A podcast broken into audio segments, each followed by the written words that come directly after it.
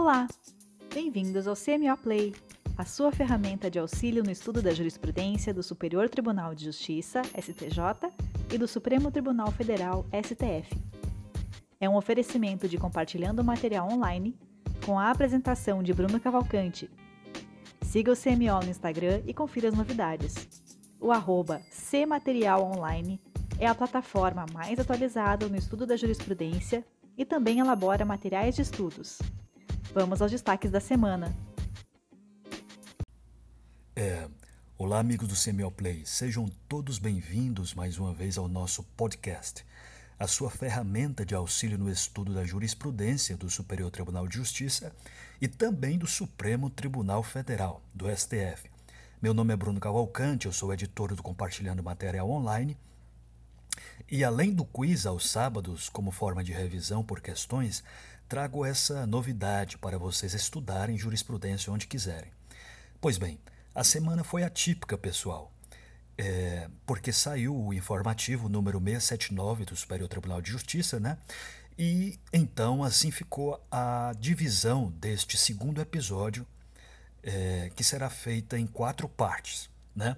Primeiro, trataremos dos destaques do informativo 679 do Superior Tribunal de Justiça no que diz respeito a disciplinas de direito civil, direito processual civil, direito da criança e do adolescente e direito do consumidor. A segunda parte nós iremos abordar as disciplinas de direito penal e processual penal do mesmo informativo 679 do STJ. Na terceira, nós ficaremos com os destaques da semana do STJ e, por fim, os destaques da semana do Supremo Tribunal Federal. Primeiro, matéria envolvendo direito civil e direito processual civil. Né? Direito civil porque trata de uso capião, que é que está ali previsto no direito das coisas, né? de posse, no Código Civil. E direito processual civil porque envolve ação de uso capião, né? o trâmite processual de uma ação de uso capião. Vamos lá. Após a citação, é possível a mera juntada da planta e do memorial descritivo sem anuência do demandado, desde que não impliquem alteração do pedido formulado na petição inicial da ação de uso capião.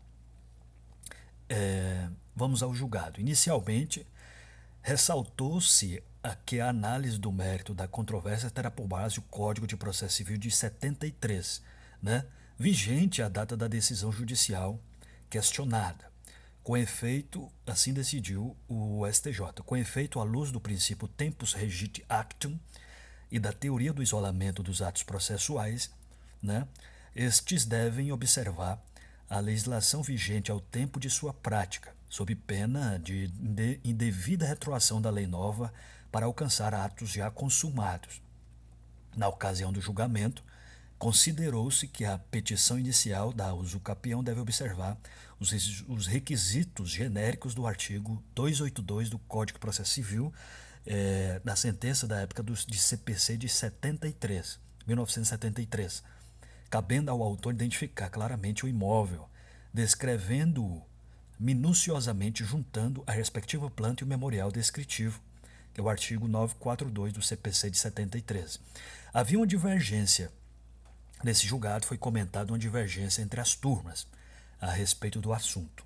A terceira turma entende que é admissível a determinação da petição inicial, mesmo após a citação do réu e a apresentação de defesa quando não houver alteração do pedido na causa de pedir, que foi no julgado no recurso especial 1.698.716 de Goiás, em 2018.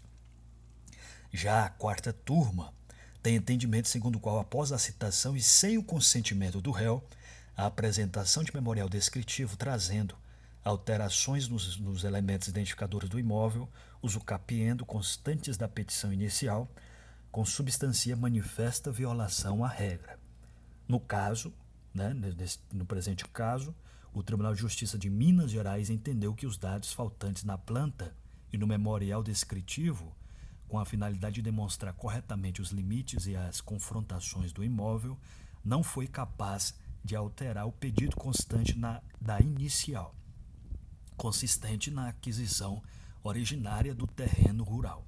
Nesse cenário, decidiu-se então o STJ que não há como concluir que a mera juntada dos referidos eh, dos documentos implicou alteração objetiva da demanda, ou seja, do pedido formulado na petição inicial da ação de uso capião. O recurso especial, o julgamento é do recurso especial 1.685.140 de Minas Gerais. Beleza? Então, após a citação, é possível a mera juntada da planta e do memorial descritivo sem anuência do demandado, desde que não implique em alteração do pedido formulado na petição inicial da ação de uso capião. É, vamos para o segundo julgado, envolvendo direito civil, é, questão prática que envolve direito sucessório, né, de partilha e também de bem em loteamento irregular. Em dissolução de vínculo conjugal, é possível a partilha de direitos possessórios sobre bem edificado em loteamento irregular. E aí o principal, quando ausente a má-fé dos possuidores. Né? É, a Corte considerou ser notório que, em algumas hipóteses, a ausência de regularização do imóvel que se pretende partilhar decorre de desídia, de má-fé ou de artifício engendrado pelas partes com diferentes finalidades, sonegação de tributos, ocultação de bens e etc. Na ocasião do julgamento, reconheceu-se, pois, a autonomia existente entre o direito de propriedade e o direito de posse, bem como a expressão econômica do direito possessório como objeto de possível partilha entre os cônjuges no momento da dissolução do vínculo conjugal, sem que haja reflexo direto às discussões relacionadas à propriedade formal do bem. Diante desse cenário, a melhor solução está em admitir a possibilidade de partilha de direitos possessórios sobre bem edificado em loteamento irregular, quando ausente a má-fé dos possuidores, resolvendo em caráter particular imediatamente a questão que diz respeito somente à dissolução do vínculo conjugal, relegando a um segundo e oportuno momento as eventuais discussões acerca da regularidade da formalização da propriedade sobre o bem imóvel. O julgamento foi do recurso especial 1.739.042 de São Paulo. Portanto, em dissolução de vínculo conjugal, é possível a partilha de direitos possessórios sobre bem edificado em loteamento irregular, quando ausente a má-fé dos possuidores. É, vamos para o terceiro. O terceiro julgado vai tratar de direitos da criança e do adolescente.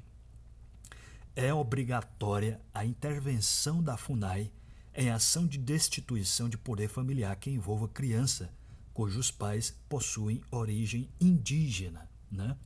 As regras do artigo 28, parágrafo 6, incisos 1 e 2 do ECA, visam conferir às crianças de origem indígena um tratamento verdadeiramente diferenciado, pois além de crianças, pertencem elas a uma etnia minoritária, historicamente discriminada e marginalizada no Brasil, bem como pretendem, reconhecendo a existência de uma série de vulnerabilidades dessa etnia, adequadamente tutelar a comunidade e a cultura indígena, de modo a minimizar sua assimilação ou absorção pela cultura dominante. É, nesse contexto, a obrigatoriedade e a relevância da intervenção obrigatória da FUNAI decorre do fato de se tratar do órgão especializado, interdisciplinar e com conhecimentos aprofundados sobre as diferentes culturas indígenas, o que possibilita uma melhor verificação das condições e idiosincrasias né, da família biológica com vistas desculpa, a propiciar o adequado acolhimento do menor e, consequentemente, a proteção de seus melhores interesses, não se tratando, pois, de formalismo processual exacerbado a penar de nulidade a sua ausência. A decisão foi no recurso especial 1.698.635 do Mato Grosso do Sul. Vamos para o quarto julgado. Direito do consumidor. É abusiva a publicidade de alimentos direcionada de forma explícita ou implícita a crianças. Então, o Superior Tribunal de Justiça, por sua jurisprudência, reconhecendo a abusividade de publicidade de alimentos direcionada de forma explícita ou implícita a crianças.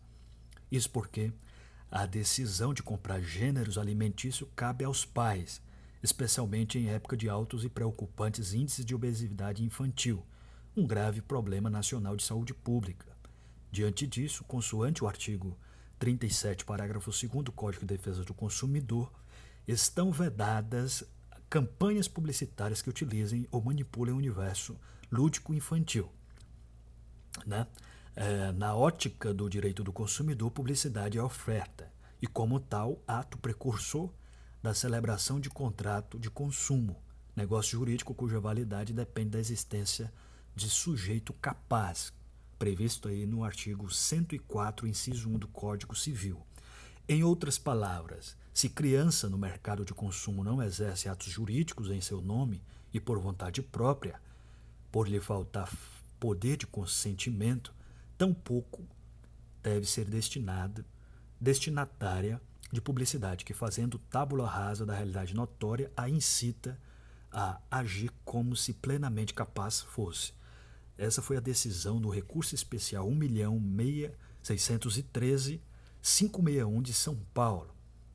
Então guardem que é abusiva a publicidade de alimentos direcionada de forma explícita ou implícita a crianças. Mais uma de direito do consumidor. É o quinto julgado aí, né, da nossa primeira parte que trata é da primeira parte que trata sobre o a respeito das matérias de direito civil, processo civil, criança, adolescente e consumidor. Os cinco primeiros destaques aí da, do, do informativo 679 do STJ. Consumidor. Esclarecimentos posteriores ou complementares desconectados do conteúdo principal da oferta, que é a informação disjuntiva material ou temporalmente, não servem para exonerar ou mitigar a enganosidade ou abusividade. É, consoante o artigo 31 caput do Código de Defesa do Consumidor, é, o código rejeita tanto a regra caveat emptor, caveat emptor, em latim, essa caveat emptor, essa expressão significa que o risco é do comprador, né? Então, o STJ decidiu que a regra que rejeita o artigo 31 caput do Código de Defesa do Consumidor, ele rejeita tanto essa regra, caveat emptor, como a subinformação, as patologias do silêncio total e parcial. É, no exame da enganosidade de oferta publicitária ou não, o que vale, inclusive para fins de exercício do poder de polícia de consumo, é a capacidade de indução do consumidor em erro acerca de quaisquer dados sobre produtos e serviços, dados esses que, que na hipótese de omissão, mas não na de oferta enganosa comissiva, reclamam a qualidade da essencialidade prevista no artigo 37, parágrafos 1 e 3 do Código de Defesa do Consumidor, esclarecimentos posteriores ou complementares desconectados do conteúdo principal da oferta, que é a informação disjuntiva, material ou temporalmente, né? Não servem para exonerar ou mitigar a enganosidade ou abusividade. Viola os princípios da vulnerabilidade, da boa-fé objetiva, da transparência e da confiança, prestar informação por etapas e assim compelir o consumidor à tarefa impossível de juntar pedaços informativos esparramados em mídias, documentos e momentos diferentes. Esses são os principais trechos aí, pessoal, entre aspas aqui que eu estou falando do, do, do julgado. É absurdo esperar que para cada produto ou serviço oferecido o consumidor se comporte como Sherlock Holmes, improvisado e despreparado à busca daquilo que, por dever opileges, inafastável, incumbe somente ao fornecedor né?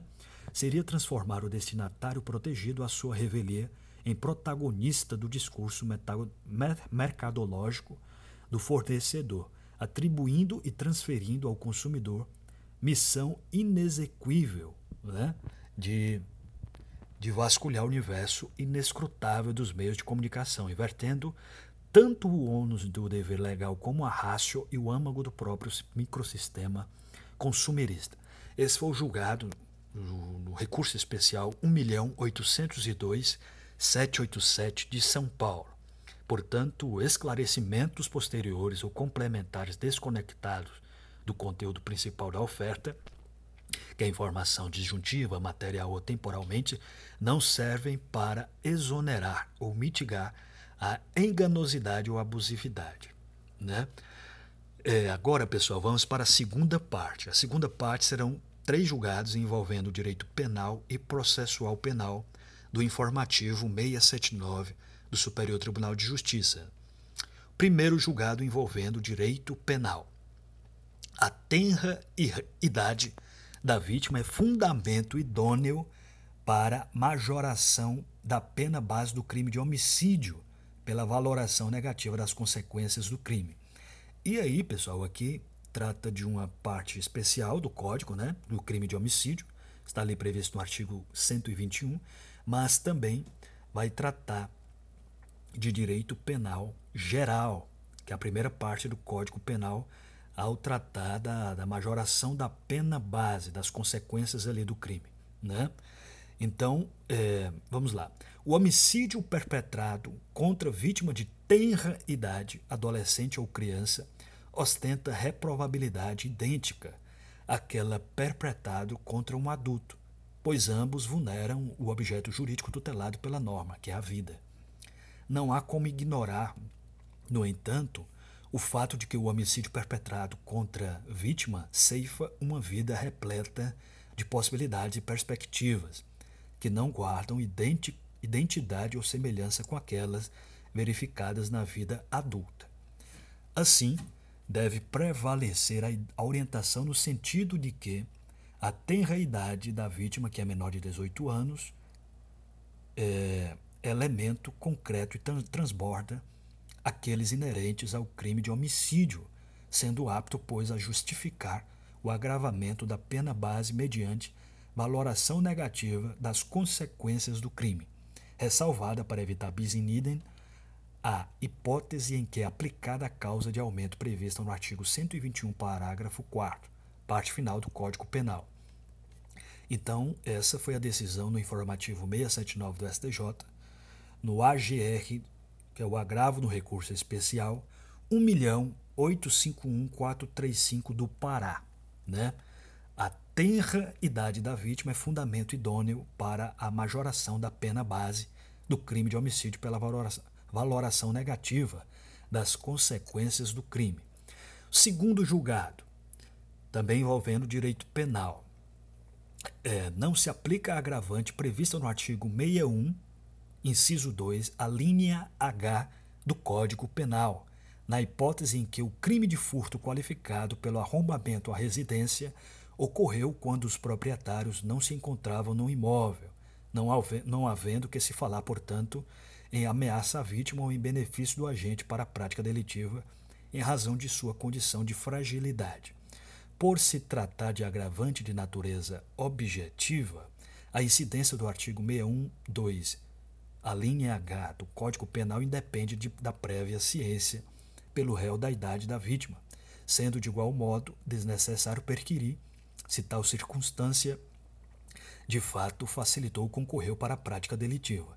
A incidência da agravante ocorre em razão da fragilidade, vulnerabilidade da vítima perante o agente em razão de sua menor capacidade de defesa, a qual é presumida. Assim, configurada a excepcionalidade da situação, deve ser afastada a agravante relativa ao crime praticado contra idoso, prevista no artigo 61, inciso 2, a linha H do Código Penal. Esse foi o julgado do habeas corpus 593-219 de Santa Catarina é, terceiro julgado, envolvendo direito processual penal. Mesmo após o advento da lei número 13.964 de 2019, conhecida como pacote anticrime, o artigo 310, inciso 2 do Código de Processo Penal autoriza a conversão de ofício pelo juiz processante da prisão em flagrante em preventiva. É, pessoal, é, cabe aqui a gente lembrar no primeiro episódio que a sexta turma do STJ já havia decidido que em situações excepcionais é possível a conversão da prisão em flagrante em situação preventiva, em prisão preventiva, né? com base no artigo 282, parágrafo 5 do Código de Processo Penal. O relator, eh, na decisão, foi no julgamento 583-995, o relator ministro Rogério Schietti Cruz. E agora o, o, o plenário do STJ, no informativo 679, disse que mesmo após o advento do pacote anticrime, né, com base no artigo 310, é possível o Código de Processo Penal autoriza a conversão de ofício pelo juízo processante da prisão em flagrante em preventiva, também diferente do, daquele julgado é, 188-880 do habeas corpus proveniente de Minas Gerais que o ministro Celso de Mello decidiu que não é possível a conversão de ofício de prisão em flagrante em prisão preventiva. Aqui a norma do artigo 310 vai tratar da audiência de custódia, que é possível, né, na audiência de custódia, a conversão da prisão em flagrante, com todos aqueles requisitos, em prisão preventiva, sem necessidade de requerimento do Ministério Público. Né? E o do julgamento do habeas corpus do ministro Rogério Schietti Cruz, ele, Cruz, ele se referiu ao artigo 282, parágrafo 5 da lei do CPP, que trata das medidas cautelares, que é possível o juiz de ofício modificar ou renovar medida cautelar. Né? Então, vamos ao julgado. A prisão preventiva é uma medida excepcional de natureza cautelar que autoriza o Estado, observadas as balizas legais, demonstrada a absoluta necessidade a restringir a liberdade do cidadão antes de eventual condenação, com trânsito em julgado. Artigo 5 é, incisos né, 61, é, 65, 66 e, 90, e o artigo 93, inciso 9 da Constituição Federal. Né, para a privação desse direito fundamental da pessoa humana, é indispensável a demonstração da existência da prova da materialidade do crime, da presença de indícios suficientes da autoria e do perigo gerado pelo estado de liberdade do imputado, bem como a ocorrência de um ou mais pressupostos dos artigos 310 e seguintes do Código de Processo Penal. De fato, nos termos do artigo 311 do CPP, com redação dada pela nova Lei 13964 de 2019, em qualquer fase da investigação policial ou do processo penal, caberá a prisão preventiva decretada pelo juiz, a requerimento do Ministério Público, do querelante ou do assistente, ou por representação da autoridade policial. O artigo 310, inciso 2 do CPP, autoriza a conversão da prisão em flagrante em prisão preventiva pelo juízo processante, desde que presentes os requisitos do artigo 312 do Código de Processo Penal. Portanto, não há ilegalidade ou ofensa ao sistema acusatório na prisão preventiva do agente, uma vez que a sua conversão de ofício está amparada no referido dispositivo da Lei Processual Penal. O julgamento é no AGRG, no habeas corpus, né? Agravo regimental no habeas corpus 611-940, também de Santa Catarina. Beleza? Pessoal, vamos para a terceira parte. A terceira parte vai tratar dos destaques da semana do STJ. Primeiro, matéria envolvendo direito civil, direito do consumidor, direito do trabalho e o subtema saúde, né? Ex-empregado mantido no plano de saúde por mais de 10 anos após a demissão não poderá ser excluído. A terceira turma do STJ confirmou acórdão do Tribunal de Justiça do Rio de Janeiro que determinou que um ex-empregado desligado há mais de 10 anos e sua esposa sejam mantidos no plano de saúde originalmente contratado pela empresa. Para o colegiado, o longo tempo de permanência do plano despertou nos beneficiários a confiança de que não perderiam a assistência de saúde, de modo que a sua exclusão neste momento, passada uma década do desligamento profissional e quando eles já estão com idade avançada, violaria o princípio da boa-fé objetiva. O recurso especial 1.879.513 do Rio de Janeiro. Portanto, o ex-empregado mantido no plano de saúde por mais de 10 anos após a demissão não poderá ser excluído. Segundo, matéria envolvendo direito processual civil. É, citação postal recebida por terceiro não comprova que réu, pessoa física, teve ciência do processo. Né? A terceira turma do STJ deu provimento ao recurso especial para reconhecer a nulidade de uma citação postal de pessoa física recebida por terceiro estranho aos autos e, em consequência, anular todos os atos processuais subsequentes. Para o colegiado, a citação de pessoa física pelo correio se dá com a entrega da carta citatória diretamente à parte ré, cuja assinatura deverá constar do respectivo aviso de recebimento sob pena de nulidade do ato, nos termos dos artigos 248, parágrafo 1 e 280 do Código Processo Civil. É o recurso especial 1.840.466 de São Paulo. Portanto, citação postal recebida por terceiro não comprova que réu pessoa física teve ciência do processo. Né? Vamos para o terceiro julgado, direito processual civil. Embargos do devedor que questione o total da dívida devem ter valor igual ao da execução. É, apesar da possibilidade de que o juiz, em sede de embargos de declaração, altere o valor da causa quando o montante apontado na ação for diferente da real dimensão econômica do processo nos casos de embargos de declaração no âmbito de embargos a execução eventual decisão sobre o valor da causa não pode ser diferente do valor original da execução quando o devedor questiona a totalidade da dívida executada. O entendimento foi aplicado pela terceira turma do STJ para reformar a acordo do Tribunal de Justiça de São Paulo que ao analisar a decisão de primeiro grau proferida em embargos de declaração no curso de embargos à execução, havia concluído que o valor da causa nos embargos executivos deveria corresponder ao montante, ao montante do proveito econômico buscado pelo devedor, não ao total da execução. O julgamento foi no recurso especial 1.799.339 de São Paulo. Portanto, os embargos do devedor que questionem o total da dívida devem ter valor igual ao da execução. Vamos para o nosso quarto julgado. Aí. Direito processual civil também. Dono do imóvel pode ser executado mesmo que o ocupante tenha feito acordo para pagar a dívida.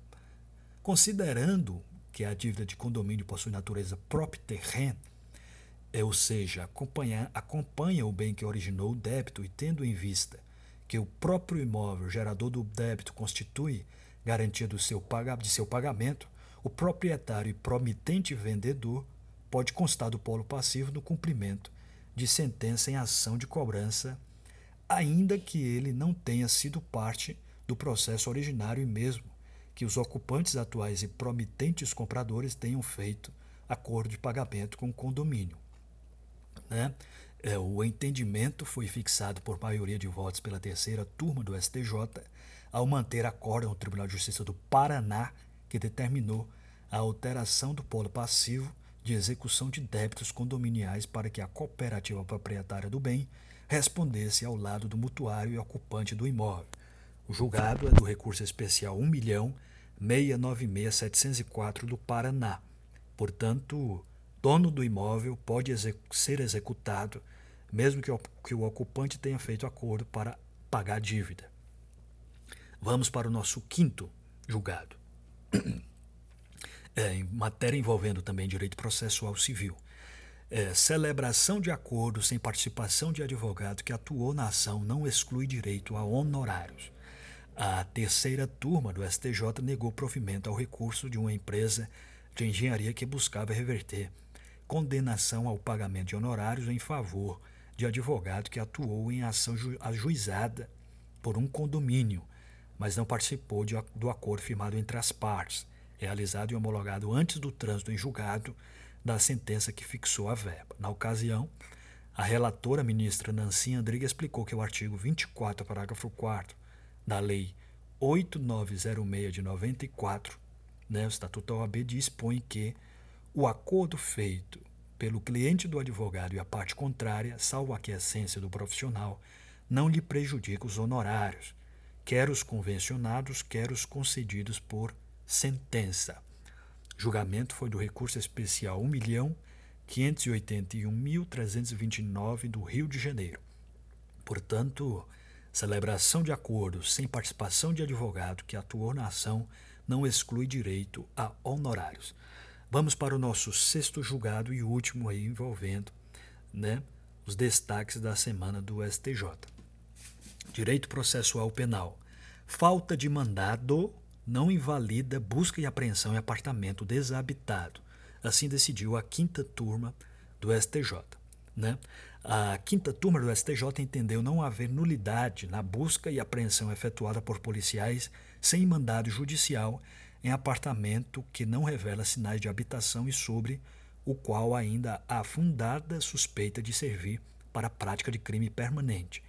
A decisão foi tomada pelo colegiado no julgamento do habeas corpus impetrado contra acórdão do Tribunal de Justiça de Santa Catarina, que, ao analisar recurso de réu condenado por tráfico de drogas e por porte ilegal de munições, entendeu pela inexistência de vício processual e pela presença de justa causa para a diligência policial realizada no imóvel desabitado.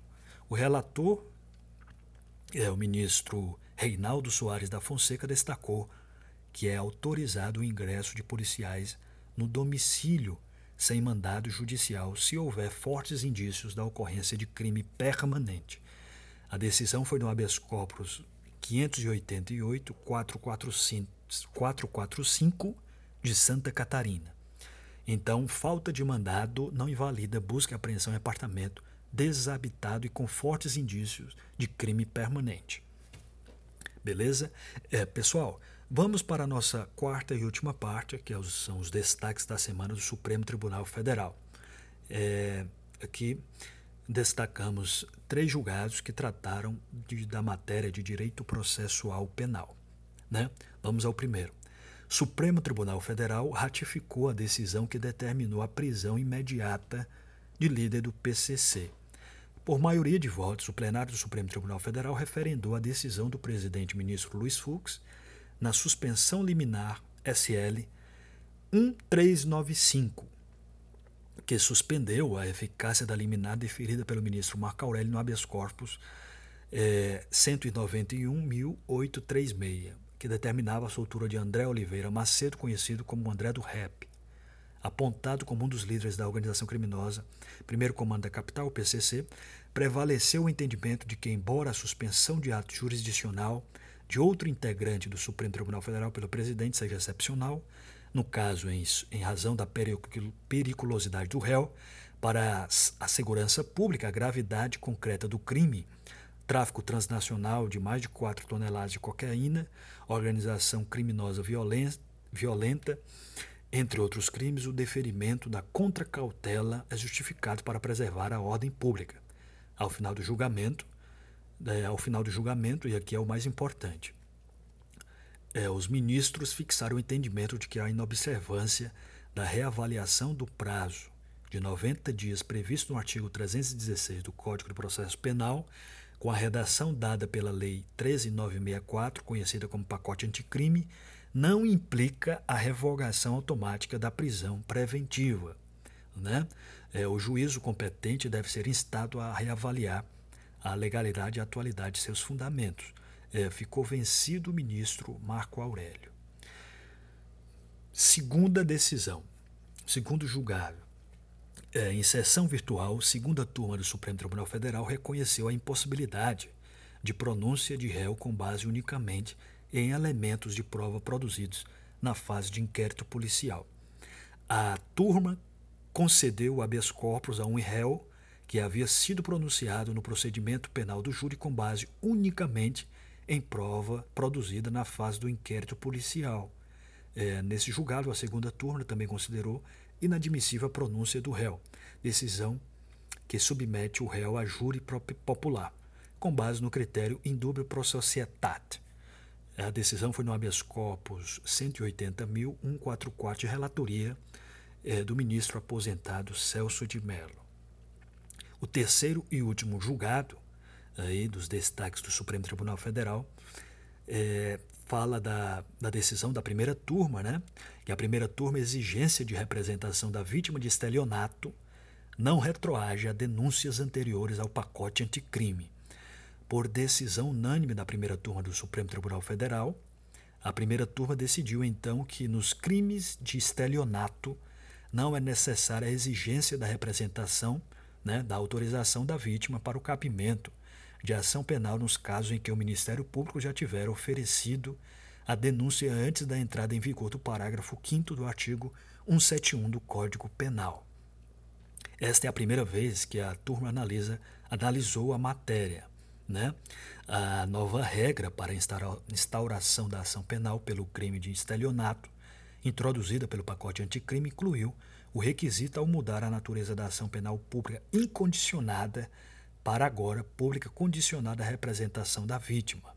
Dessa forma, o promotor não pode mais denunciar o acusado do crime de estelionato se a vítima não se manifestar nesse sentido, salvo quando se tratar de crime contra a administração, pública direta ou indireta, criança ou adolescente, pessoa com deficiência mental, maior de 70 anos de idade ou incapaz. Né?